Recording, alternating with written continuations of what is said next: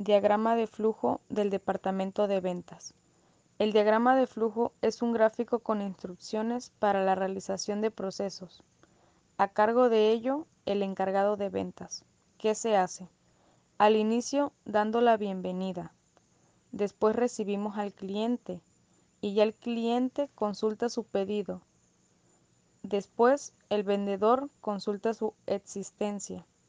Se hace la pregunta. ¿Hay existencia del producto solicitado? Si sí hay, se confirma la existencia y ya el cliente realiza el pedido. Se muestra el producto, se entrega el pedido, se realiza el cobro del producto y se factura. Pero si no se encuentra el producto, se recomienda sustituto y si acepta, pues se vuelve a realizar lo antes mencionado. Y si tampoco acepta lo que se le recomendó como sustituto, se cancela la venta.